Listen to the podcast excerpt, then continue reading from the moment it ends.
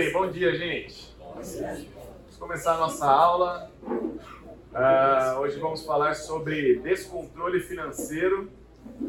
Queria fazer uma oração, o Senhor nos, nos conduza nesse tempo aqui. Senhor Deus, quero agradecer pelo dia de hoje, oportunidade que temos de refletir na Tua palavra sobre finanças. Que o Senhor nos auxilie, nos ajude, corrija coisas que precisamos e precisamos alinhar em nossas vidas. É isso que eu oro, em nome de Jesus. Amém. Muito bem, descontrole financeiro. Ah, todos nós vivemos uma sociedade que promove bastante a compra. Né? Quantos aqui lembram dessa propaganda aqui? Compre batom. Né? Se você lembra, você tem 30 anos ou mais, tá bom? Você lembra dessa propaganda. Já incutia ali na criança, né? Compre batom. E a criança ia no mercado e ficava pro pai, compre batom. Hipnotizava, né? Lembra disso? Hipnotizava os pais, os pais compravam batom para criança, sem merchans, mas era essa propaganda, né? Compre batom, fazia com que as pessoas desejassem comprar ali o chocolate. E, gente, para quem tem filho sabe que tem hora que programa de televisão você tem que passar. Principalmente desenho. Você passa a parte das propagandas, porque é um brinquedo melhor que o outro, só que mais caro que o outro. E aí você fala assim, não, vamos passar aqui, vamos voltar para o desenho, vamos colocar num, num outro lugar, vamos assistir por outro, outro meio, né, que não a televisão, porque muitas propagandas acontecem ali. Eu achei uma reportagem bem interessante sobre dinheiro, que diz o seguinte: a maioria das pessoas não quer ser milionária. A pesquisa mostra que a maioria das pessoas se contentaria com 10 milhões de dólares. Né? Não sei se a gente fizer essa pergunta aqui, quem quer ser bilionário? Talvez alguns levantariam a mão, outros não. Mas em 23 países, a maioria das pessoas teria uma vida confortável com 10 milhões de dólares. Olha só, tranquilo, né? Eu acho que também ficaria bem confortável com 10 milhões de dólares ah, vivemos essa sociedade onde 10 milhões de dólares parece o suficiente para viver. Né? Enquanto pessoas acham que 10 milhões de dólares está bom, talvez um bilionário não ache tanto. Né? Talvez você tenha escutado histórias de pessoas que perderam ah, muito dinheiro naquele, naquela crise financeira de 2008.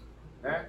Eu soube uma história de um cara que perdeu de, do dia para a noite perto de 10 bilhões de dólares. E ele já tinha 40 bilhões. E o seu patrimônio foi para 30. O que, que ele fez? Tirou a própria vida porque perdeu 10 bilhões de dólares. O cara tinha 30 bilhões. Percebe? Questão de finanças não é se você tem muito ou pouco. Né? Ah, tem pessoas que são levadas pelas mais diferentes promoções, por mais absurdas que elas sejam. Né? Sabão de 7,5 por 7,70 eu não estou vendo promoção aí. Eu não sei. Tá dando para enxergar? Não tem promoção, né? Mas eu imagino que várias pessoas acharam uma super oferta essa, essa, se tiver escrito então em cima, promoção de Black Friday de 7,5 por 7,70, eu acho que muitas pessoas iriam comprar, né? Ah, eu não tenho dúvida que pessoas compram por impulso, ah, pessoas compram muitas vezes revelando aquilo que está no coração delas. Pessoas sempre querem mais, querem o melhor, querem coisas além, por vezes, da sua, uh, da sua realidade financeira. Né? Uh, quem aqui já assistiu esses dois filmes aqui? Quem aqui já assistiu A Inveja Mata? A Inveja Mata é um filme bem antigo, né? O vizinho cria um vaporizador de cocô. Olha só que invenção, né? A invenção do século. E, e ele fica bilionário do dia para noite. E o vizinho dele era o melhor amigo e teve a oportunidade de entrar nesse negócio, mas ele achou que era uma besteira entrar nesse negócio. Adivinha, né? O vizinho compra uma mansão, compra um cavalo, compra um negócio, e o outro vizinho a inveja só crescendo nele né? E chega um ponto onde o vizinho deseja matar o cavalo do cara, porque falou assim: não é possível, tudo dá certo na vida do meu vizinho, nada dá certo na minha vida, a inveja mata. E por vezes esse filme faz refletir bastante essa questão da inveja, né? Até que ponto o desejo de ter o que é do outro, a cobiça, uh, leva uma pessoa. Né? Claro que é uma, uma comédia, né? caricaturado, é exagerado, mas isso pode ser realidade na vida de muitas pessoas também. Quem já assistiu Clique? Esse filme aí é mais sessão da tarde, né? A galera já assistiu mais vezes esse filme. Esse filme eu acho muito interessante. Vou confessar que é um dos poucos filmes, talvez um dos únicos, onde eu emocionei. Chorei no filme. Por quê? Porque eu vejo que é a história de um cara que correu atrás de dinheiro a vida inteira dele. E aquele controle remoto só ajudava ele a chegar na promoção, onde ele ia ter mais recurso, onde ele ia ficar melhor financeiramente e quando ele começa a olhar a vida dele, o que, que aconteceu? Ele perdeu o pai, sem nem ter ligado para a morte do pai. O casamento dele acabou, os filhos não ligam para ele. Então ele ficou de fato, chegou lá, né? Ele ficou milionário, mas a que custo? Né? Ah, trabalhando muito, deixando a família de lado. E ele traz uma reflexão importante, cara. Até que ponto vale esse sonho de ter esse sonho de ter cada vez mais, de chegar, de conquistar as coisas, né? Quando a gente fala da questão financeira para dentro de casa, eu acho que tem algumas coisas que vale a pena a nossa reflexão. Por exemplo, pesquisa mostra que 46% dos casais falam que dinheiro é sinônimo de briga. Vamos falar de dinheiro. Amor, senta aqui, precisamos tomar um café. Esse café vai ser coado, não vai ser de máquina, porque é muito caro, né? Precisamos alinhar as nossas finanças. Pô, aí começa, né?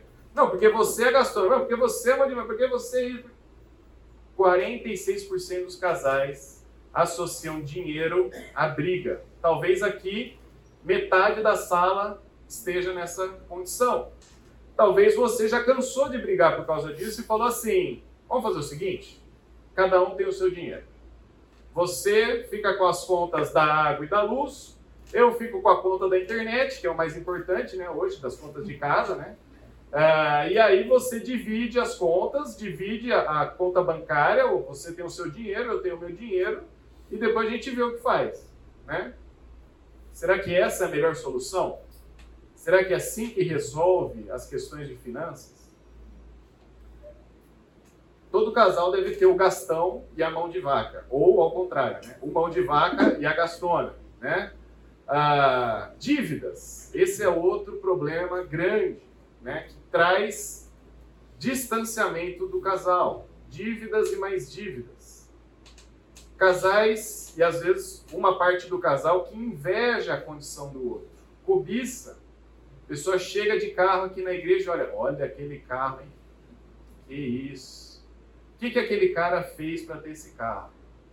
Eu quero esse carro. Eu quero, eu vou fazer de tudo para conquistar esse carro aqui, né? Então, a inveja também, a cobiça, né?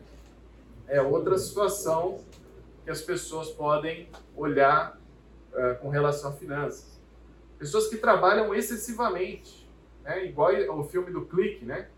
Trabalha, trabalha, trabalha, trabalha, preciso fazer hora extra, preciso ganhar mais, preciso fazer um freela, preciso trabalhar. E não tem tempo com os filhos, não tem tempo com a esposa. Né? A, a gente escutou a história de um, de um homem que ele, ele tem uma empresa e ele simplesmente ele perde é, passagens aéreas e perde, por exemplo, férias. Ele compra passagem aérea para sair de férias e ele simplesmente não aparece. Por quê? Porque é tanto trabalho, é tanta coisa que ele precisa fazer, que precisa trabalhar, que ele simplesmente vai perdendo as férias, né? E deixa, deixa por quê? Porque eu preciso trabalhar, porque eu preciso ganhar mais, porque é meu negócio. Quero tudo de bom e do melhor. Eu acho que a gente gosta de coisas boas, né? Um bom restaurante, sair para um lugar legal, fazer uma boa viagem. A questão é querer, nem sempre é poder. Né? Tem situações que você pode fazer algo assim. Tem situações que você não pode. O objetivo da nossa aula aqui é olhar para os textos bíblicos e aplicar ele às nossas realidades para dentro da nossa casa, do nosso lar. Né? Aprender a servir ao Senhor com os nossos recursos. Entender que o dinheiro não é problema, mas o nosso coração, por vezes, que é o problema. Né? Ah, conhecemos pessoas ricas, conhecemos pessoas pobres, que ambas, ambos os casos, têm problemas com dinheiro. Quer seja por muito, quer seja por pouco, isso não é sinônimo de tranquilidade dentro de casa. Né? Eu acho que é uma ilusão você falar assim: meu objetivo é chegar nos 10 milhões de dólares e aí as brigas em casa não vão mais acontecer. Porque as brigas acontecem por conta do nosso coração, por conta das nossas diferenças e por conta de colocar esperança, por vezes, no dinheiro. Vamos olhar dois textos que falam sobre as exortações com relação ao dinheiro. O primeiro, Mateus 6, 19 a 24, Jesus ali no Sermão do Monte, falando sobre dinheiro. Alguém abre esse texto uh, e lê do versículo 19 ao 21. Não acumulem para vocês tesouros na terra, onde a traça e a ferrugem destroem e onde os ladrões arrombam e furtam mas acumulem para vocês tesouros nos céus, onde a traça e a ferrugem não destroem, e onde os ladrões não arrombam nem furtam. Pois onde estiver o seu tesouro, aí também estará o seu coração. Percebe? Jesus estabelece que a questão de dinheiro não é uma questão de você ter muito ou pouco. Não, o problema aí, povo, é que vocês têm pouco dinheiro. Se vocês fossem mais ricos, não teria esse... Não, não é esse o problema. Onde que Jesus coloca o problema do dinheiro? no coração. Onde está o seu tesouro, ali está o seu coração. Ou seja, aquilo que você põe mais valor, o seu tesouro, é onde você está colocando as suas energias, a fonte da sua vida, do seu pensamento. É onde o seu coração vai se inclinando. Então, se você está valorizando ter dinheiro, ganhar mais dinheiro, ser rico, ser milionário, e sua vida só gira em torno disso, é o que vai falar no versículo 24. Eu acho que você está adorando um outro Deus que não ao Senhor. Porque sua vida, seus pensamentos, suas ideias, aquilo que te move é focado em quê? Dinheiro. Enquanto Jesus está colocando um outro parâmetro. Opa, acumula? Sim, pode acumular tesouros no céu. Se você busca as coisas do Senhor, aonde vai estar o seu tesouro? No Senhor né? buscando o Senhor. Seu coração vai estar devoto ao Senhor. Versículo 22 e 23, quem pode ler? Continuando a exortação do Senhor. A candeia do corpo são os olhos. De sorte que, se os seus olhos forem bons, todo o teu corpo será, terá luz. Se, porém, os teus olhos forem maus, todo o teu corpo será tenebroso. Se, portanto, trevas, quão grandes serão tais trevas. Ninguém pode servir. Até o 23? Pode ler o 24 também, já. Ninguém pode servir a dois senhores, porque o há de odiar um e amar o outro, ou se dedicará a um e desprezará o outro. Não podeis servir a Deus e a Mamon. Muito bem. Mamon também traduzido como dinheiro, né? O Deus ah, relacionado aí a, a finanças, né? A ter mais recursos. Mas para alguns pode parecer até esquisito, né? Jesus está falando sobre tesouros e depois no versículo 22 e 23 ele está falando de olhos. Né? Não é esquisito porque Jesus está falando aquilo que seu olho está pondo atenção, aquilo que está entrando pelos seus olhos, né? E você está desejando, querendo, cobiçando, se seus olhos forem bons, ao invés de você olhar para o carro do irmão que chegou e falar assim, pô, que carro, hein? Eu quero esse carro. Eu vou fazer de tudo para ter esse carro.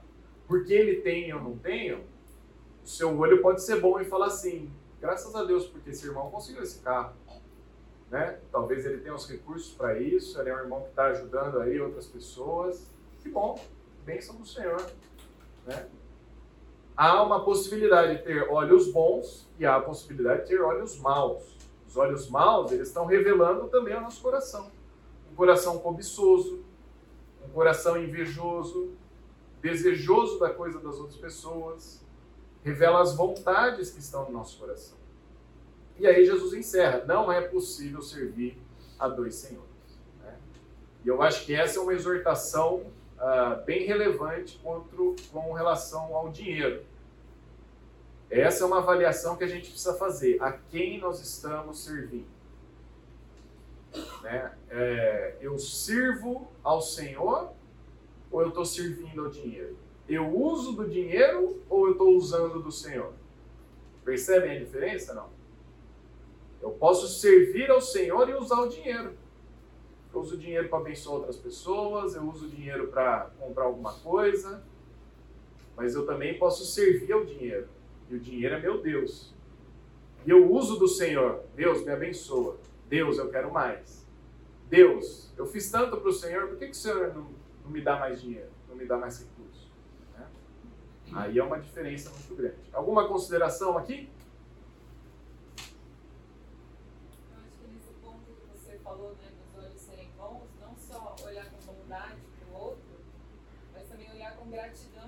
Deus uhum. também te dá, né? Isso. Então, é... Que é o que a gente vai ver agora nesse texto aqui de 1 Timóteo, capítulo 6.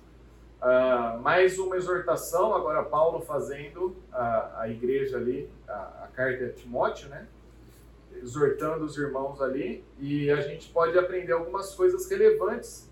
E a primeira é essa, né? Do contentamento.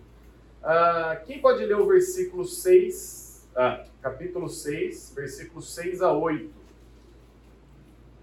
De fato, a piedade com contentamento é grande fonte de lucro, pois nada trouxemos para este mundo e dele nada podemos levar. Por isso, tendo o que comer e com que se vestirmos, sejamos com isso satisfeitos. Muito bem. Piedade com contentamento, ou seja, uma vida agradável ao Senhor agradecendo ao Senhor as coisas que você já tem, isso é igual a lucro. Percebe? É, é diferente a, a, definição de lucro, né, que você vai ver nos livros, na economia e por aí vai. É, é a definição de lucro que Paulo dá: contentamento com piedade. Se eu estou vivendo uma vida que agrada ao Senhor e junto, agradecendo ao Senhor as coisas que Ele já tem me dado, eu tenho que comer, eu tenho que vestir, estou no lucro né? Estou no lucro. Versículos 9 e 10. Os que querem ficar ricos caem em tentação, em armadilhas e em muitos desejos descontrolados e nocivos, que levam os homens a mergulharem na ruína da destruição. Pois o amor ao dinheiro é a raiz de todos os males. Algumas pessoas, por cobiçarem o dinheiro, desviaram-se da fé e se atormentaram com muitos sofrimentos. Muito bem ao extremo de falar assim, então vamos viver todos numa sociedade hippie, vamos todos vender os nossos recursos, vamos lá para o meio do mato, a gente vai caçar, vai pescar, e a gente vai viver disso. Mas não é isso que Paulo está falando. Paulo está falando que é uma condição. Você amar ao dinheiro. Ele está totalmente ligado à mesma questão de Jesus. Onde está a sua devoção?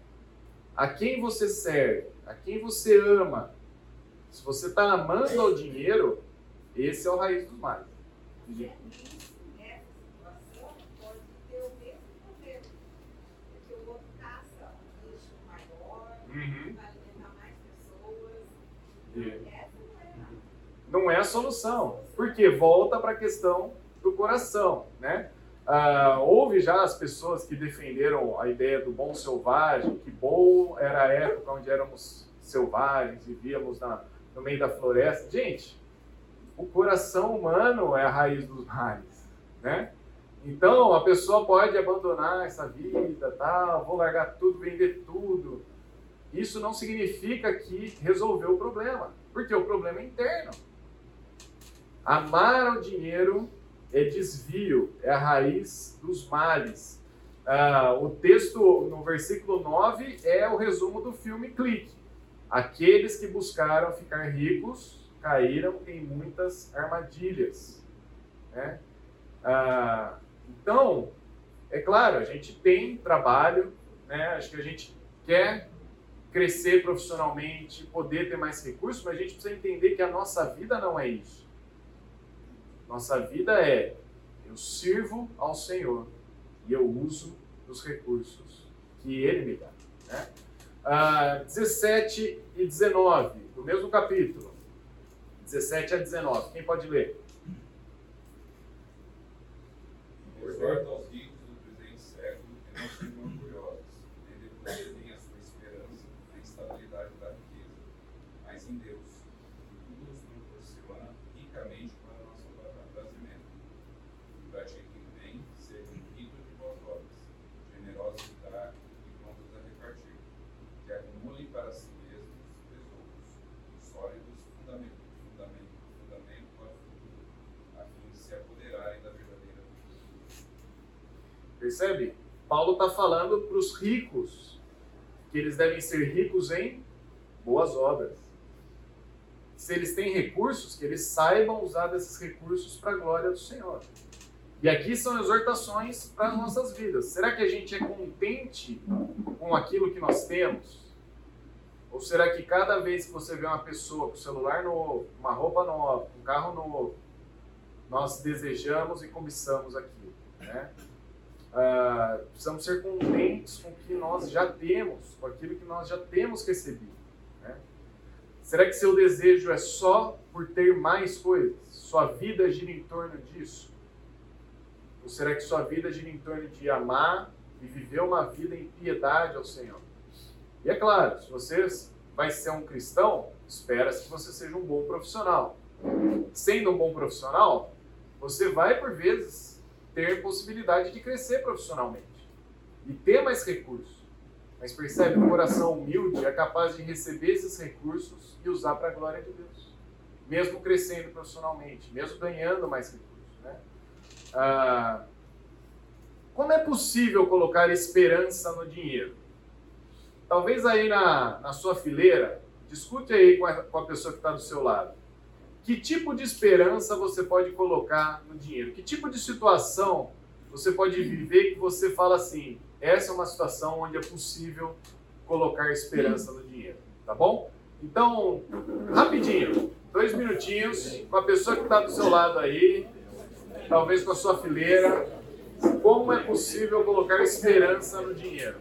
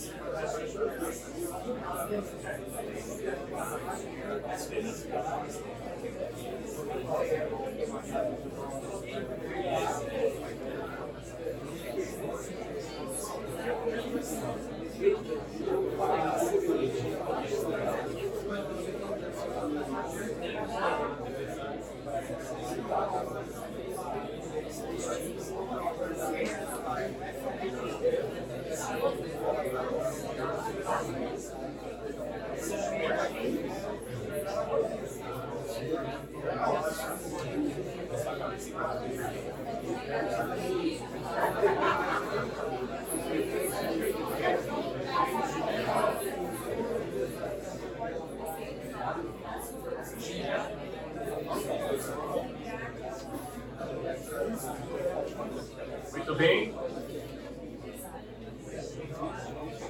Alguém abre Provérbios 3, versículos 5 e 6, e outra pessoa abre Provérbios 11, versículo 28. Provérbios 3, 5 e 6. Quem abriu? Quem abriu pode ler. Confie no Senhor de todo o seu coração e não se apoie em seu próprio entendimento. Reconheça o Senhor em todos os seus caminhos, e ele endireitará suas veredas. Muito bem. Eu acho que esse texto tem bastante relação com o que vocês discutiram, ou não? Tem. 11, 28. Quem confia nas riquezas, nas riquezas cairá, mas os justos reverdecerão como uma folhagem. Muito bem. Quem confia nas suas riquezas, como é que tá? Cairá. Né? Ah, como é que você pode colocar esperança no dinheiro? Quem, quem quer compartilhar o que vocês discutiram aí? De cada vez, hein? Previdência, aposentadoria, né? Você pode espera, espera que espera-se que o fundo esteja ativo quando você Quando você for aposentar, né? É. E outra coisa é o plano de saúde que a gente discutiu. Aham. Espera-se, se você tem um bom plano de saúde, você pelo menos será atendido. Quer É. você vai entrar, não quer dizer que você vai sair do hospital. Não tem. Espera-se que você saia. Plano de saúde. Aham.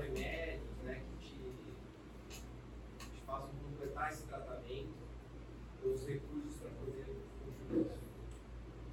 Muito bem. Percebe, gente? Ó, esse texto de Provérbios, ele fala para a gente confiar no Senhor. Né? Confiar no Senhor e Ele vai endireitar os nossos caminhos. E essa é uma situação onde a gente precisa sempre voltar e refletir. Por exemplo, você passa por uma situação de desemprego. Né? Passei já por uma situação dessa. Parece que o mundo cai. Você fala assim, e agora? O que eu vou fazer? O que eu vou fazer? Como eu vou sustentar minha família? Como eu vou sobreviver? Será que vai ter recurso? Não vai ter? E aí você tem que voltar para um texto de Provérbios e lembrar aonde eu confio. Quem confia no dinheiro cai. Opa, eu preciso confiar no Senhor. Quem que é o dono dos recursos? É o Senhor.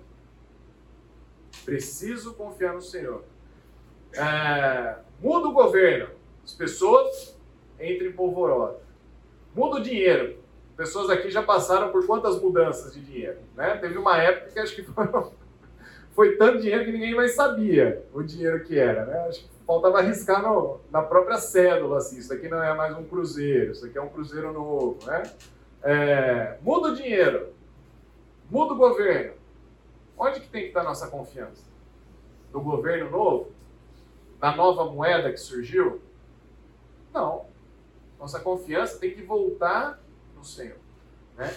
Então, esse princípio aí de Provérbios, falando da nossa confiança está no Senhor, ele é algo que não deve ser novo para nenhum de vocês, mas aplicar isso nas nossas situações, isso sim tem que ser real, né? Isso tem que ser diário.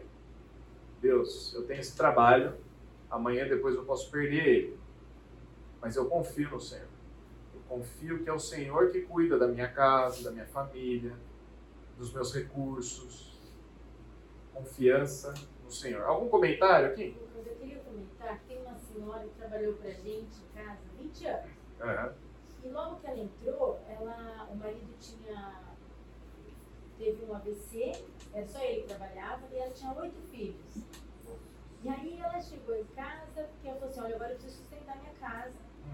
E foi muito interessante que dentro de toda essa, essa dificuldade, ela era uma serva do Senhor, ela sempre cantava, ela lavava roupa feliz, cantando, agradecendo, louvando a Deus. Então, assim, ela foi um exemplo de dependência, de contentamento tão grande para mim, porque, assim, eram muitos detalhes. Ela não pedia e não falava nada. Às vezes a gente conversava alguma coisa e descobria alguma necessidade que a gente podia ajudar. Mas uma coisa que marcou muito é que na casa dela ela não tinha condições de. Ela estava sem banheiro. O banheiro simplesmente teve um problema. Eles não tinham dinheiro para arrumar. Então ficou o banheiro assim. E aí quando ela trouxe isso, eu falei, vamos, o que nós vamos fazer? Ah, então vamos arrumar o banheiro. Aí eu fui com ela comprar material de construção. E aí, quando ela passou na loja e ela viu um de plástico, aquelas coisas de porta-toalha, porta-saboneteira, ela ficou encantada, assim. Eu vi, e aí o marido dela fez assim. Ah, não. Aí eu voltei e falei, ah, por quê? O que aconteceu? Por que você gostou? Ela falou, ah, meu sonho era ter um porta-toalha, porque... Eu falei, como você faz? Ela falou, eu tenho um preguinho na porta. Falei, ah, nós vamos levar sim, isso daí sim, tal, tal. Então, é, mas ela nem chegou a pedir. Aham. É assim, quando ela olhou aquilo e viu como aquilo era precioso, tem uma coisa daquela. Aham, E assim, e ela trabalhava na nossa casa e tinha muito recurso. sim. Então eu ficava olhando, pensando, nossa, e ela tá sempre alegre, ela vai ser cobiçar as coisas da nossa casa. É uma atitude diferente, né? De confiar no Senhor mesmo, nas provisões dele, né? E ele Ah. supre, né? E ele, e ele supre. Ele supre. Eu, voltando ainda ao texto de, de Timóteo, eu lembrei da história de um fazendeiro que eu conheci. Acho que ele passou aqui na igreja há um tempo também. Gente, eu não sei definir o quanto de recurso ele tinha, mas ele tinha muito recurso. Muito. Ele tinha um avião particular para ir visitar as fazendas dele. Né? Então ele tinha várias fazendas de soja e tal. Mas esse homem, ele tinha um coração tão dedicado ao Senhor. Ele, a esposa, toda a família era servos do Senhor e eles sabiam que o dinheiro que eles tinham era para ser ah, para ser usado para outras coisas. Eles sustentavam perto de 200 missionários com os recursos que eles tinham. 200 missionários. Teve uma missão que precisava de um avião para levar missionário para a floresta. Cara, comprou o avião. Precisava de não sei o quê, comprou o negócio. Então, era assim, era um coração muito dedicado. Então, ele era rico e fazia boas obras por causa disso. E era surpreendente, porque ah, os fazendeiros ao redor da região o cobiçavam. o cobiçavam e invejavam a situação de vida dele. Por quê? Por vezes, a, a fazenda dele era que prosperava e a dos outros não. E ele falava, eu não tenho o que explicar. Se Deus está dando essa prosperidade para mim, não é para mim. Isso daqui é só eu recebi para passar para outra pessoa. Então ele era um cara muito, ele fez assim coisas grandiosas na cidade que ele morava, que ele mora, né? Eu acho, não sei, não tem mais contato, mas ele e tudo sempre pensando como alcançar mais pessoas para Cristo, como servir a comunidade, como servir a igreja. Então, a confiança dele não estava no dinheiro que ele tinha, estava no Senhor. Ele tinha muito e sabia que aquilo lá não era dele, era do Senhor. Aliás, essa é uma consideração importante, né? Talvez alguns de nós acham que 10% é do Senhor. E aí você dá o seu dízimo porque 10% do seu salário é de Deus. Mas não é 10% do Senhor. Tudo que você tem é do Senhor. O 100% do seu salário é do Senhor. Talvez você devolva 10% para servir a igreja, servir outras pessoas. Você devolva 10%, mas o seu carro não é seu, é do Senhor também. Sua casa é do Senhor. né? Então, as coisas que Deus está proporcionando para você, elas são do próprio Senhor. né? Você pode usar. Ah, não, eu tenho que dar 10%. Não, você pode dar mais, você pode dar menos. Depende da situação, mas a questão é dar com alegria para o Senhor. A gente vai entrar nesse texto ah, já já. Muito bem. Tempo boa, né? Provérbios 6, de 6 a 11. Quem puder abrir esse texto, os outros fica de tarefa de casa aí, tá bom? Aprenda com a formiga preguiçoso. Observe como ela age, age e seja sábio. Embora não tenha príncipe, nem autoridade, nem governante, ela trabalha duro durante todo o verão, juntando comida para o inverno. Mas você, preguiçoso, até quando dormirá? Quando sairá da cama? Um pouco mais de sono, mais um cochilo, mais um descanso com os braços cruzados, e a, po- a pobreza o assaltará como um bandido, e a escassez o atacará como um ladrão armado. Bem, olha só que situação, né? A pessoa, ah, eu sou pobre, não tenho chance na vida, né? Coisa não acontece para mim. Então tá bom, vamos trabalhar? Ah, não, trabalhar dá trabalho, né? E trabalhar dá trabalho, é por isso que chama trabalho, né? Ah, eu vou largar meu emprego porque eu não tô feliz lá.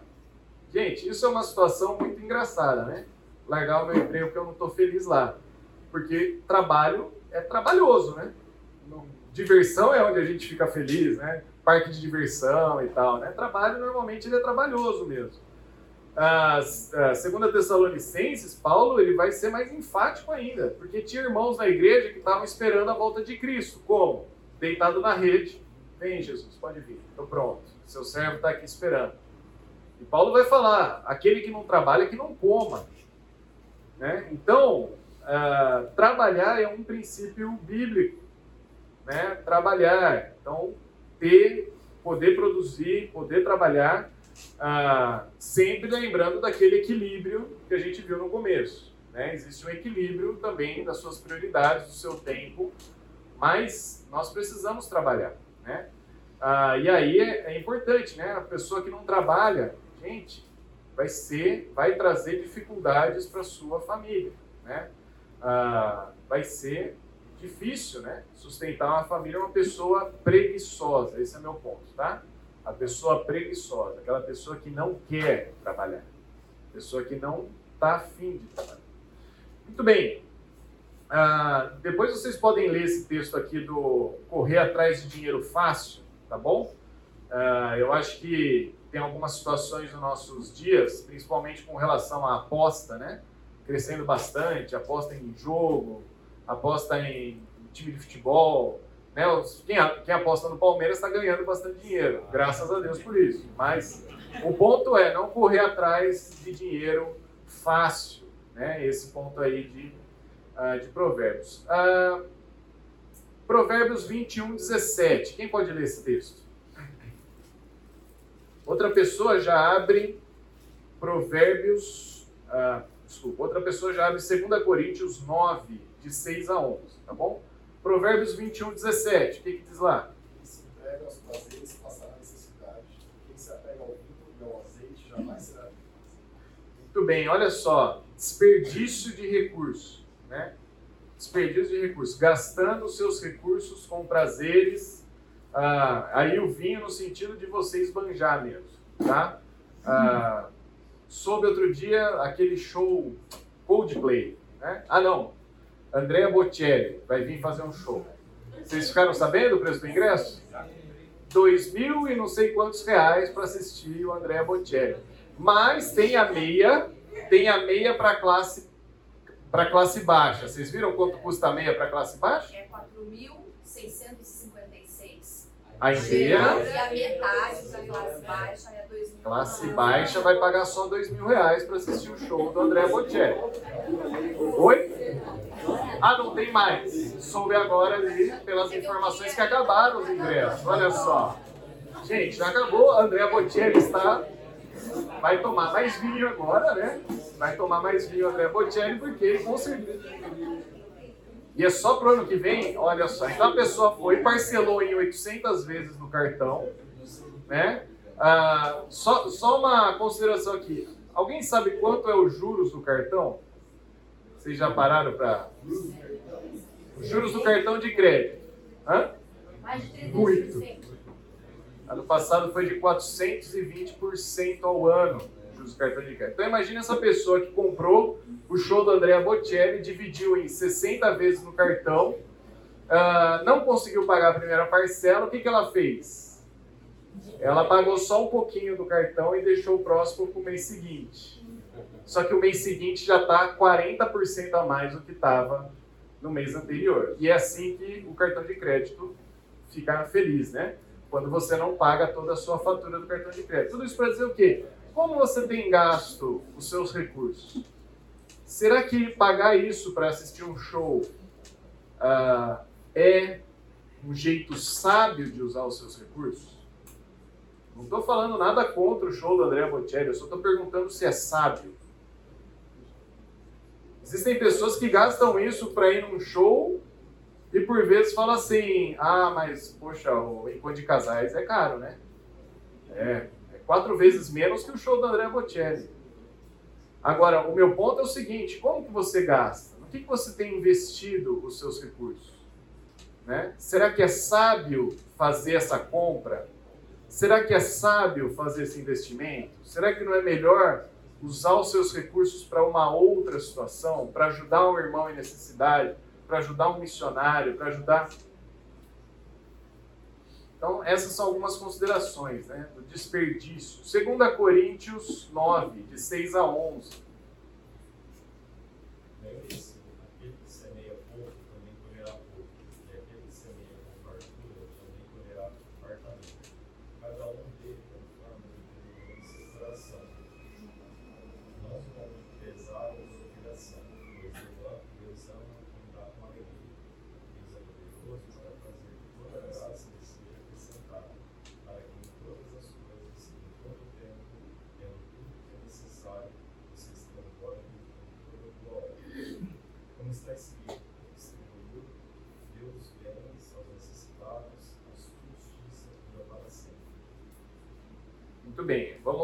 falar desse texto depois do intervalo, tá bom?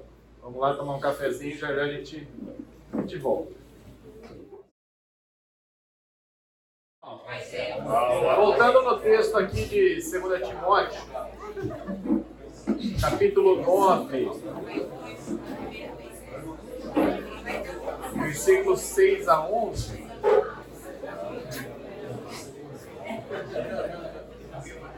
Algumas coisas são interessantes aqui nesse texto, em especial ah, o versículo 7 que fala assim: Cada um dê conforme determinou em seu coração, não com pesar ou por obrigação, pois Deus ama quem dá com alegria.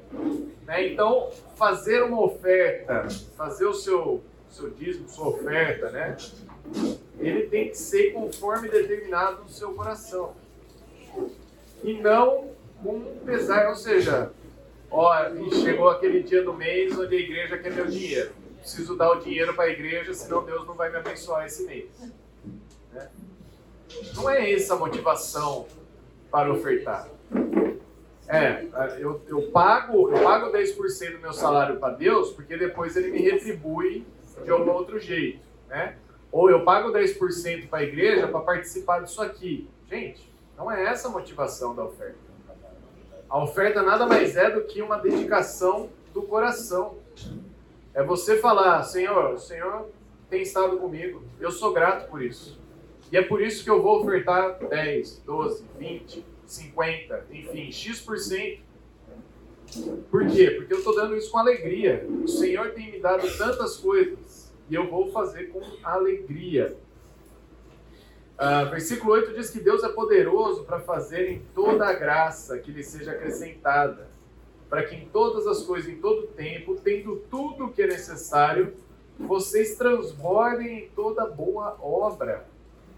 Olha só, Deus não está falando que você vai dar para você receber mais. Você dá para representar ou refletir aquilo que você é em Cristo. Você oferta não como barganha, você oferta para poder ajudar na boa obra, tendo Deus dado tudo.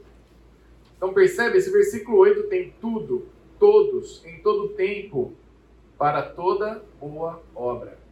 A nossa oferta ao Senhor não é barganha espiritual, nossa oferta ao Senhor não é participação do clube de domingo, nossa oferta ao Senhor é algo que vem do nosso coração com alegria, a fim de que a gente transborde em boas obras. Né? Ah, como que você oferta? O meu ponto é assim. Talvez a primeira pergunta é: você tem ofertado ao Senhor? Né? E como você faz isso? É com pesar? É com sentimento de obrigação? Ou é com alegria? E a oferta também tem uma ideia de você aliviar as, as situações e dificuldades do seu próximo. Soube que aquele irmão está passando necessidade. O que, que você faz quando sabe que o irmão está passando necessidade? Promoção social. É isso? Ora, né? Dificuldade financeira, né? Vamos orar por ele. Já sei, promoção social e oração. É assim que a gente resolve a necessidade do irmão?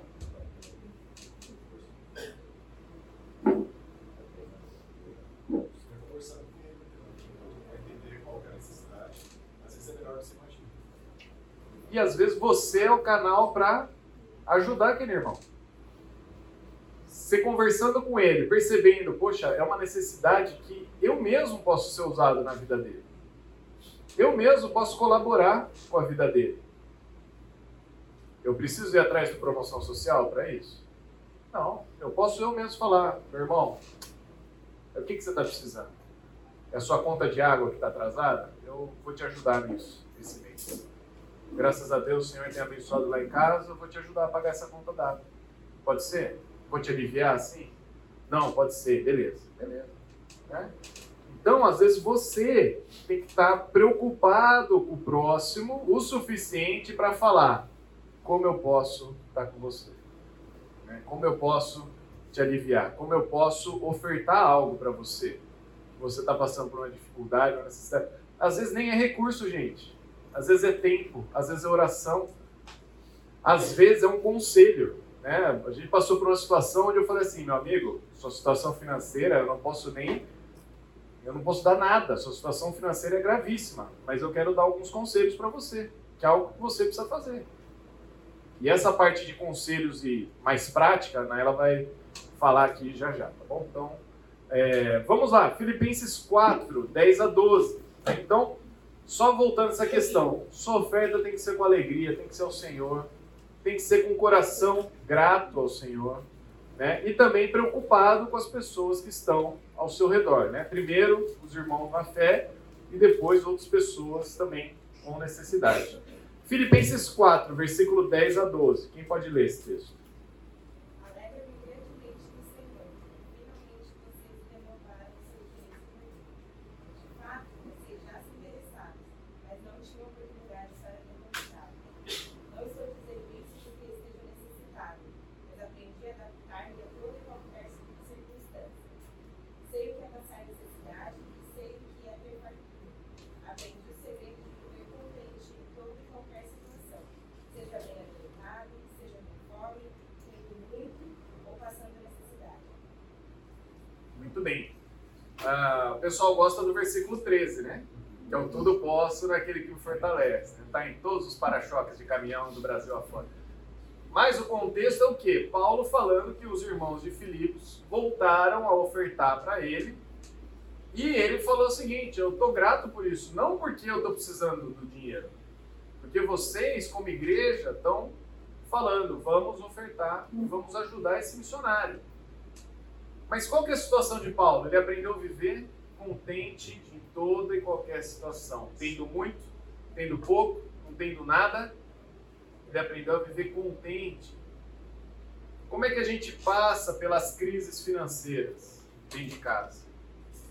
Será que a gente às vezes é humilde o suficiente para pedir ajuda, né? Então tem um lado que é você se preocupar com o outro. E tem um outro lado que é o outro falar, estou sim, estou precisando de ajuda. Né? Ah, por vezes o orgulho da pessoa não deixa pedir ajuda. Fala, não, eu resolvo, eu caí nessa, eu vou sair. E às vezes você está deixando a oportunidade de um irmão falar, eu vou te ajudar. Estou aqui para isso. Né? Você tem um coração contente em toda e qualquer situação? Ah, eu ainda não tenho o iPhone 15. Poxa vida.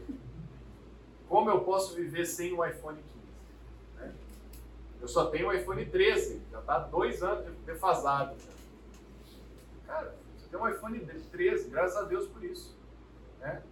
Então, o coração contente é algo que precisa ser trabalhado em nossas vidas. A gratidão ao Senhor por aquilo que Ele dá.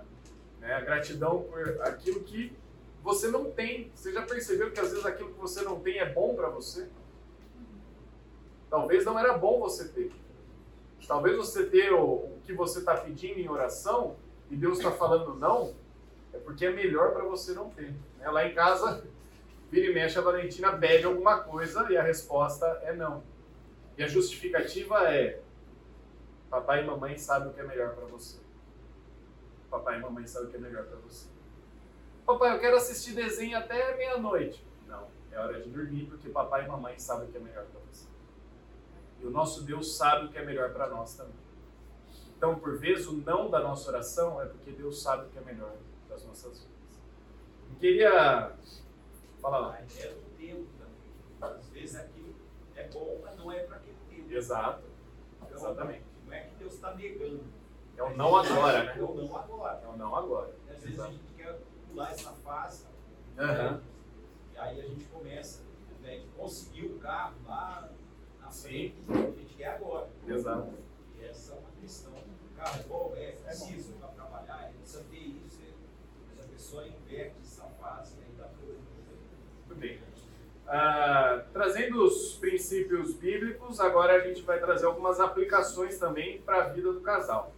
Como minha esposa lida bem com finanças, chamei ela para falar dessa parte, principalmente da nossa experiência. Na verdade, a gente passou, passou várias situações financeiras difíceis, principalmente no começo de casado, quando ah, eu era o mão de vaca, o casquinha, aquele que não sabia abrir a mão para comprar alguma coisa, enquanto minha esposa, eu falava que a minha esposa era gastona. Né? E como lidar com essas diferenças tão, parecem tão difíceis, né? Vamos lá. Gente, é, eu vou compartilhar algumas coisas com vocês aqui agora. E eu só queria dizer que, assim, tudo que vocês vão ouvir sobre a nossa vida, nada disso é para a nossa própria glória, isso só reflete a glória e a graça do Senhor sobre a nossa vida. E eu, se a gente pode estar aqui, é fruto disso, porque a, a nossa experiência é exatamente os extremos opostos, né? Sabe aqueles 46%? Nós nos encaixávamos exatamente naqueles 46%, que eram uh, que finanças era um tabu na nossa casa, né? Porque o Lucas era o cara mão de vaca, casquinha e vários adjetivos, e eu era a pessoa gastona. Quando nós nos casamos, eu lembro que o Lucas falou: Ah, vamos nos casar. Quanto você tem guardado? Deu. Guardado onde? não, ele. Não, você não tem nada guardado. Tá? Tipo, não, né? E. Então, assim, nós viemos de contextos muito diferentes, né? E, por vezes, no começo eu espiritualizava muito isso. Eu falo, não, porque, Senhor, com certeza o Senhor sagrado é de um coração como o meu, generoso, que compra, que dá, né? E via o Lucas como uma versão avarenta, né? Tipo, nossa, Senhor, pesa a mão sobre esse homem avarento. E não é essa a realidade. É verdade, gente, porque a gente tende a ver como dois lados da moeda em que nós queremos que o outro venha para o nosso lado porque o nosso lado é mais espiritual, né? E o Senhor transformou as nossas vidas no sentido da gente enxergar o benefício de como Deus trouxe a experiência financeira do Lucas e a minha e como nós poderíamos nos complementar de uma maneira a trazer glória ao Senhor através das nossas finanças. Então hoje a gente pode falar sobre isso porque hoje pela graça de Deus ele nos transformou, nos ajudou, mas nós éramos assim os opostos mesmo, né? Gastão, casquinha. Eu prezo por uma melhor qualidade, então para mim faz todo sentido ter tapuer, né? Pro Lucas, nossa, para que tapuer nessa vida? Porque, tipo, eu prezava por uma melhor qualidade e ele prezava por um melhor preço. Nossa, plastil é excelente, gente, né? Quantos plastios você não pode comprar ao invés de comprar uma tapué? E isso era a realidade da nossa casa. O Lucas, é, ele via, ele via, eu via uma coisa como urgente, né? Não, a gente precisa ter isso agora, porque, nossa, olha a promoção. Se a gente não comprar agora, mês que vem vai subir. E o Lucas, não, mas será que a gente precisa ter isso? Não, você tem certeza? Não, talvez mais para frente a gente, né? Então a gente tinha visões diferentes. Prevenção troca, né? Não sei quantos são assim. Eu sou aquela pessoa que eu penso.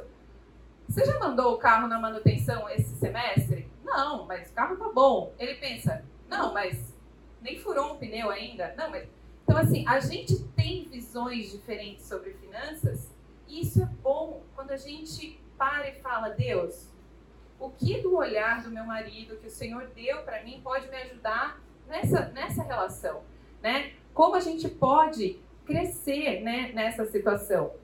Então, a, a gente aprendeu que as diferenças, elas não são como um cabo de guerra, mas elas são como duas pessoas dentro da mesma canoa que têm um objetivo de chegar num lugar. Então, naquele aspecto que às vezes eu tenho uma maior facilidade, eu posso ajudar o Lucas a remar mais forte. E no outro, ele, e um rema um do lado, o outro do outro, e a gente chega no mesmo alvo e não trazer ele para o meu time ou ele trazer eu para o time dele, né? Uh, eu lembro e aqui eu vou compartilhar alguma coisa, sei que vai ficar gravado, então assim, é, eu lembro a gente acabou de voltar da nossa lua de mel, a primeira coisa que a gente decidiu fazer juntas, como bons campineiros, né? Ir no shopping. E nós fomos no shopping e é, na época o Lucas trabalhava em Vinhedo e eu precisava fazer marmitas para ele, para ele levar. E a gente foi na Le Biscuit e a gente foi comprar potinhos para ele levar marmita. E eu peguei, eu falei, nossa, esse potinho é ótimo. Ele tem uma, ele tinha uma tampa assim que você abre, esposas vão saber, porque quando você esquenta no micro-ondas, o vaporzinho vai saindo ali, né? Eu falei, nossa, vamos levar esse, tapu, é, esse, esse pote, não era nem tapué, né? Era pote.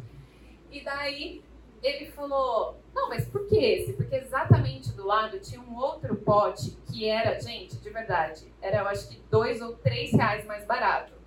E ele falou: Por que você não leva esse? Eu falei: Não, porque esse parece que eles são iguais, mas esse tem uma tampinha. Essa tampinha ela é importante. Ele falava, não, meu, isso é um buraco, não é uma tampinha. Gente, eu vou resumir a história porque a população da Lebesby naquele dia soube da, da história. Ele, eu falei pra ele, ah, quer saber uma coisa? Leva o que você quiser. Adivinha? Ele levou o que ele quis. Ele pegou o pote, dois reais mais barato. Ele levou o pote, dois reais mais barato. Eu fui embora com um bico enorme né? Cheguei em casa, né? O marido guarda as compras, amor, vamos assistir alguma coisa? Assistir o quê? Gente, por quê? Porque nós tínhamos visões diferentes, né? Qualidade, gasto, e a gente achava que aquilo era irreconciliável, né? Se ele não viesse para o meu time, não tinha acordo, né?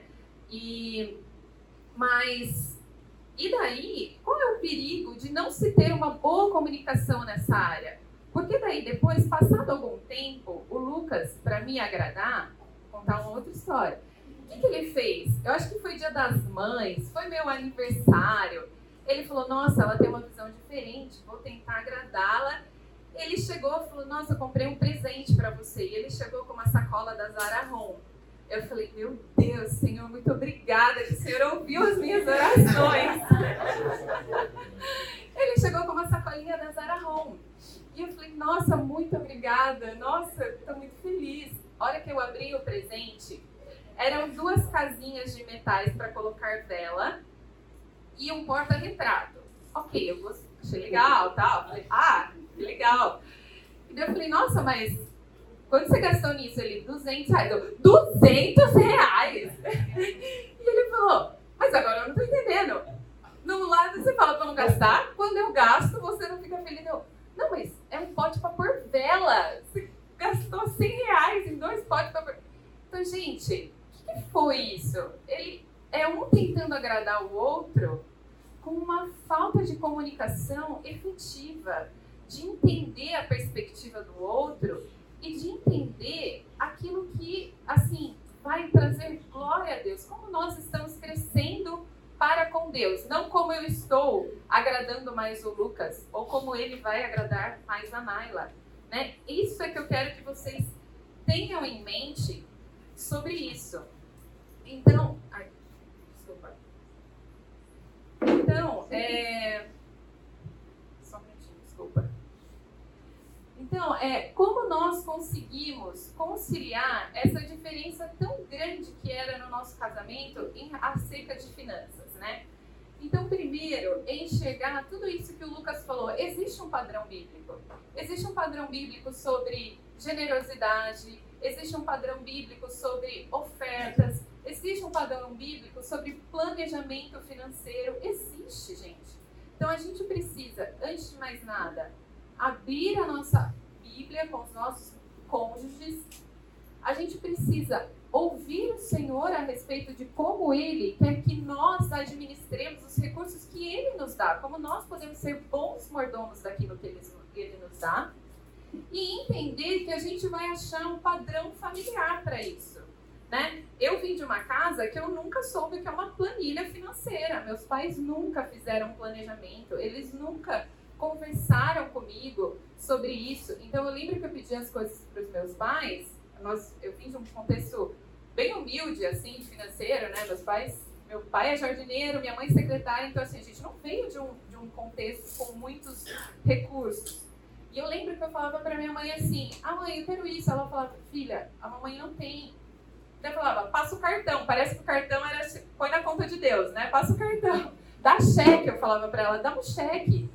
Mas a minha mãe nunca parou para explicar para mim que o cheque ele é debitado na sua conta, tem que ter dinheiro lá, né? E muitas vezes nós fazemos isso com os nossos maridos, com os nossos filhos. A gente, a mamãe vai passar no cartão, como se o cartão fosse para conta de Deus mesmo, né? Você não tivesse que se preocupar com a fatura do seu cartão, né? É, então, é, a gente entendeu que nós viemos de realidades diferentes E nós precisávamos encontrar, diante dos princípios bíblicos que Deus nos deu, um padrão familiar, um, um, um, uma linha familiar que nós íamos seguir diante disso, tá? Então, é, a gente passou a se importar com finanças, ambos, né? Então, eu vejo que muita mulher aqui, ou muitos homens, às vezes não se importam, né? Na minha casa é um pouco assim. Meu pai, se minha mãe um dia morrer, meu pai acha que não sabe sacar dinheiro. Ele não sabe. Tipo, meu pai é alguém que não cuida das finanças não, e não se importa em não cuidar né? Mas eu vejo que isso é uma coisa que nós precisamos mudar. A sua esposa precisa saber das condições, o seu marido precisa saber, vocês precisam estar alinhados, né? Recentemente, eu, eu ouvi de uma pessoa que falou para mim assim: ah, não, uma vez por mês meu marido me atualiza. Uma vez por mês, obviamente você vai ter dificuldades. Né? Eu acho que finanças não é uma coisa que você tem que conversar uma vez por mês. É no carro. Como que está a nossa conta? Como que já pagou isso? Como que tá esse mês? Está tranquilo? Não, dá para a gente precisa conversar isso não só quando os conflitos aparecem, mas no dia a dia, conversar com os nossos filhos, né? E, e isso precisa ser um assunto mais presente. E eu passei, é, a gente conseguiu fazer essa mudança porque eu, Naila, teve um momento da nossa vida que eu falei, não, eu quero me inteirar mais das finanças. O Lucas estava muito é, é, presente no ministério, e eu falei, eu vou começar a estudar mais sobre finanças. Então eu fui estudar sobre fazer planilhas, investimentos, e eu comecei a gostar disso. E hoje ele falou isso porque hoje eu cuido das finanças, porque eu comecei a estudar, ver um pouco mais, e ele viu que eu estava me importando de uma maneira geral com finanças em casa. Então nós cuidamos disso juntos, né? Hoje um pouco mais eu pela disponibilidade de tempo, mas é uma coisa compartilhada, né? Não é uma coisa que eu faço a minha planilha, minhas coisas e não compartilho com o Lucas. É uma coisa que a gente conversa com muita frequência na nossa casa. E viver de acordo com a realidade financeira real que você tem e não a desejável, né? Isso é um fato. Nós tivemos uma vida financeira, é, é, eu acho que todos nós aqui, você tem uma finan vida financeira, né, montanha-russa, uma hora você está numa situação mais confortável, depois você pode vir numa situação mais difícil. E a gente tem que ter essa comunicação porque a nossa vida financeira ela é, é volátil, ela é flexível, né? Quando tem filhos, sem filhos, com uma doença, um desemprego. Então precisa ser um assunto conversado com, com certa frequência, tá? É... Ah, e aqui também, não só entrando numa parte mais de casais mais jovens, mas eu acho que até casais mais velhos, que ou os filhos saíram de casa, ou estão com filhos adultos em casa, é uma coisa de você conversar com seus filhos que estão em casa, é uma coisa de você pensar sobre futuro, aposentadoria, né? A gente está falando aqui sobre confiar em Deus, mas Deus também fala para a gente ter um planejamento familiar. Então você é sábio você pensar sobre a sua aposentadoria, né? mas não com o coração uh, apegado ao dinheiro. Alguma dúvida até aqui? Alguém quer comentar alguma coisa, falar? Não? Ok. Uh, quantos aqui de vocês sabem quanto vocês ganham? Sim, casais, ou quanto vocês sabem que vocês ganham? Levantem a mão, pode levantar. Todo mundo sabe quanto ganha, isso é bom, né? Quantos de vocês sabem o quanto vocês gastam. Ok. Quantos de vocês sabem quanto, quantos por cento vai para cada área da sua vida, das suas despesas? Reduziu um pouco. Muito bem, por que, que eu estou fazendo essa enquete? Eu vejo que muito do que das dificuldades que nós temos nessa parte financeira tem um pouco a ver com isso. E é isso que eu falo que, apesar da gente ter que ter essa confiança em Deus, nós também temos que ter uma educação financeira. Eu acho que no Brasil a gente pena um pouco por isso, porque nós não temos educação financeira. Alguém aqui te ensinou quanto você tem que gastar percentualmente para cada área da sua vida? Vezes poucos, né? E eu comecei a mudar um pouco o meu jeito gastão, porque eu comecei a ver e estudar sobre finanças, eu falava, nossa, eu gasto muito mais com algumas coisas supérfluas do que com coisas que são essenciais. Então, o que eu vou trazer para vocês aqui não é uma receita de bolo, tá? Mas a gente começou a enxergar a nossa vida financeira por percentuais. Por quê? Porque o percentual, ele é ótimo, porque se você ganha pouco, você tem um percentual, se você ganha muito, você tem um percentual. Então, igual o Lucas falou sobre ofertar. Se você oferta no pouco, quando você tiver muito, se você manter o percentual, você vai ofertar mais, né? Mas às vezes a tendência é quando você começa a ganhar mais, você oferta menos e gasta mais com outras coisas. Então, enxergar finanças de uma maneira percentual é legal. É uma, um percentual que a maioria dos economistas falam que é um percentual bom, eu não anotei aqui, mas você pode anotar aí, é uma regra que é 50, 30, 20, tá? 50, 30, 20. Qual que é esse percentual? 50% daquilo que você recebe precisa ir com gastos essenciais. O que, que é gastos essenciais? Moradia, plano de saúde. Então, isso tem que ser gastos essenciais. Supermercado. Nossa, Naila, 50%? É, às vezes você vai ter que fazer o quê? Reduzir o seu aluguel, o seu valor do aluguel. Às vezes você vai ter que.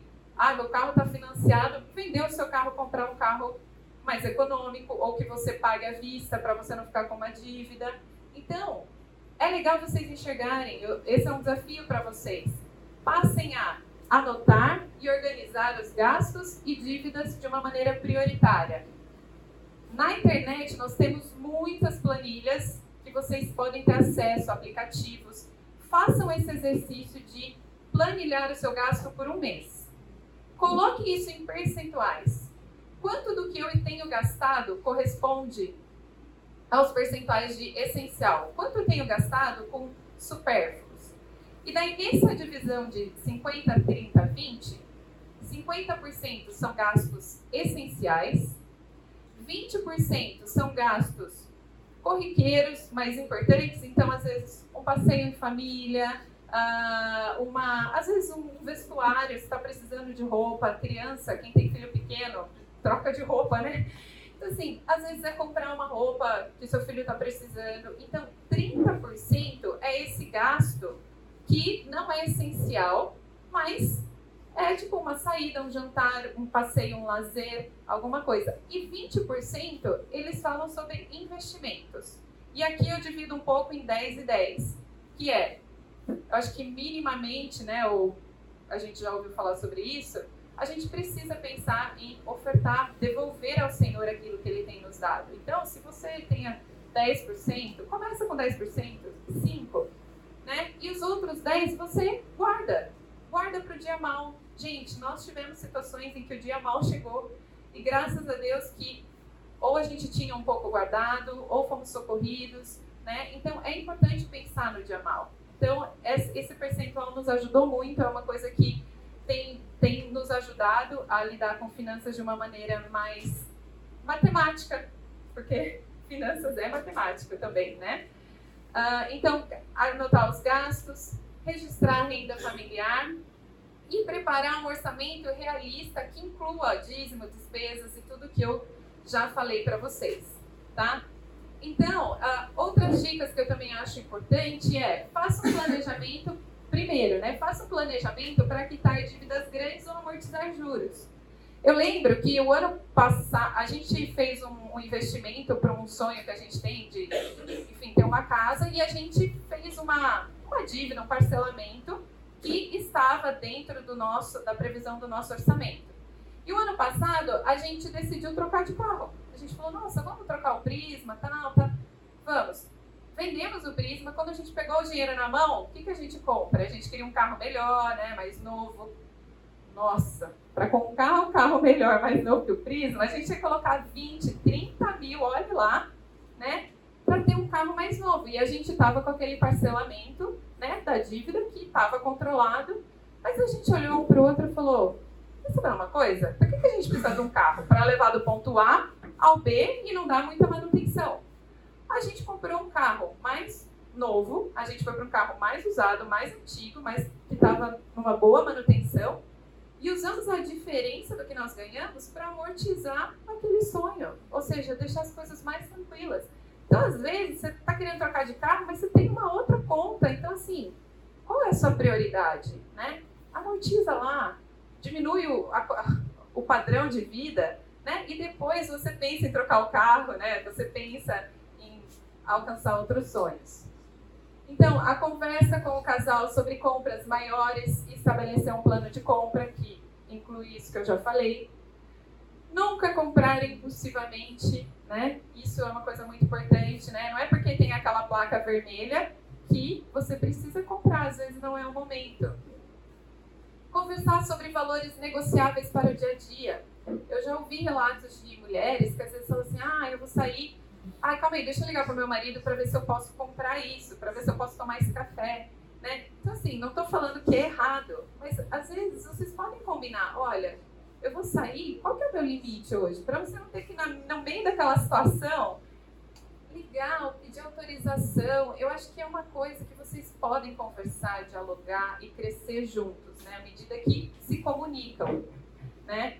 Uh, estar aberto a conversar sobre gastos, cortes, presentes. Isso foi uma coisa que a gente fez também, né? Quando que nós vamos dar presente em casa, né? Ah, vamos dar nessa nessa ocasião. A gente pode se presentear melhor, né? Então, às vezes, isso também são coisas que vocês vão uh, alinhar, né? Sobre investimentos, né? Finanças não pode ser um tabu dentro do lar. E isso que o Lucas falou, às vezes o dinheiro só passa pela sua conta para abençoar outros. E aqui eu vou contar uma história rapidinho já para passar para o Lucas, que e de novo, não para não para nossa glória, mas para a glória do Senhor. Quando a gente estava em Paulo Afonso em missões, Uh, teve um ano que a igreja falou: olha, esse ano a gente vai conseguir dar para vocês um, um décimo terceiro, metade de um décimo terceiro. Imagina missionária, né? Ali, metade do décimo terceiro. Nossa, Senhor. Foi, o décimo terceiro. Foi inteiro? Ah, então tá bom. É que foi dividido em duas vezes, né? Isso. Então tá bom. E a gente recebeu o décimo, o, ai, o décimo terceiro da igreja. E quando veio a primeira parcela, a, a gente ficou super feliz e eu acho que naquele mesmo dia, ou alguns dias antes, eu tinha recebido de um grupo que eu fazia parte lá do IMPV, uma, uma pessoa, uma mulher, que ela falou assim: Nossa, irmãs, orem, porque a mãe e a irmã dela tinham morrido, foi na época do Covid, né? Ela falou: a, E eu tô tendo que sair de uma cidade, de uma ilha no Pará. Ela falou: Vou ter que pegar um, um barco, não sei o que. Ela tinha que fazer uma viagem grandíssima, assim, assim, de muitas horas com a família pequena, filhos. E, e ela ia ter que fazer tudo isso de barco, carro, porque ela não tinha condições de pagar um avião. E daí eu perguntei para ela, ah, qual é o valor da passagem? Gente, era assim, se não exatamente, era praticamente o valor da primeira parcela do 13 terceiro. E eu ainda, né, a gente estava crescendo nessa área, eu fiquei um pouco amedrontada de falar para o Lucas que eu queria ofertar toda a metade do 13 terceiro para a mulher. Então eu falei, Lucas, é, tem uma pessoa passando por essa situação que eu gostaria que você orasse, que Deus colocar no seu coração. Eu também vou orar. A gente pode conversar sobre isso em outro momento. Às vezes é isso mesmo. Ele, ah, tá bom, vou orar. E, gente, Deus faz. O Lucas falou, Naila, vamos ofertar toda a passagem. Eu falei, você tem certeza? Ele falou, tenho, vamos ofertar toda a passagem. E Deus nos permitiu abençoar aquela família. Gente, poucos dias depois, um irmão que era dessa igreja, que está morando em outro país, que a gente já não conversava há muitos anos, ele nos procura e ele fala assim: Eu recebi uma participação de lucro aqui da minha empresa e eu gostaria de fazer uma oferta para vocês. Gente, o valor que ele nos ofertou era três vezes mais o que a gente tinha ofertado para aquela família. Eu falo isso com muito com muita emoção, porque, gente, fala, nossa, é história de missionário. Não, é a história de quem se dispõe a ser usado pelo Senhor. Nós não fizemos isso esperando três vezes mais. Nós fizemos isso porque nós entendemos a realidade e a gente entendeu que nós estávamos ok com as finanças para podermos abençoar aquela família. E Deus nos recompensou muito além do que a gente imaginava, muito além. Então, só desfruta e às vezes não é de uma retribuição do Senhor, às vezes é do privilégio de participar da obra do Senhor na vida de outras pessoas. Isso é o maior privilégio que nós podemos ter. Então, só participa disso quem se dispõe, né? Então, vejam as finanças de vocês como vaso, como instrumento do Senhor para abençoar outros e para serem abençoados pelo privilégio de participar daquilo que Deus tem feito na sua vida como casal e na vida de outros, tá? É... E só e a, a, outra história é aquela que o Lucas falou, do nosso amigo que nos ligou, né? Então, muitas vezes, você não vai abençoar financeiramente. Às vezes, você vai abençoar através de conhecimento. A gente vê tantas pessoas aqui que têm muito conhecimento, né? Às vezes, eu falo para os mais jovens, você está querendo começar onde seu pai está terminando, né? Então, assim, já está querendo começar naquele carro, mas seu pai já conquistou tantas coisas. Começa ali, né? E, e esse nosso amigo, ele veio falar da situação dele e a gente falou, olha, nós realmente não temos condições de te ajudar financeiramente com a sua dívida. Mas a gente começou. O que, que você tem? E era uma pessoa que tinha um carro, tinha um carro bom, assim, era um, um Argo, sabe? O carro tinha uma moto, morava perto do trabalho. A gente falou, meu querido, vende o seu carro, quita a sua dívida no cartão.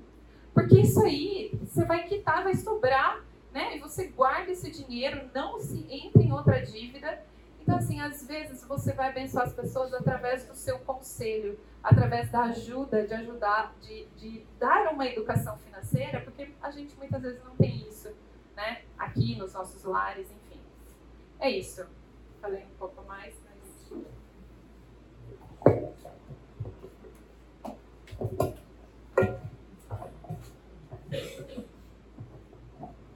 Bem, Salmo 127, versículo 1 e 2 diz que se o Senhor não constrói a casa. Eu acho muito legal esse salmo, é um salmo que fala sobre família, né?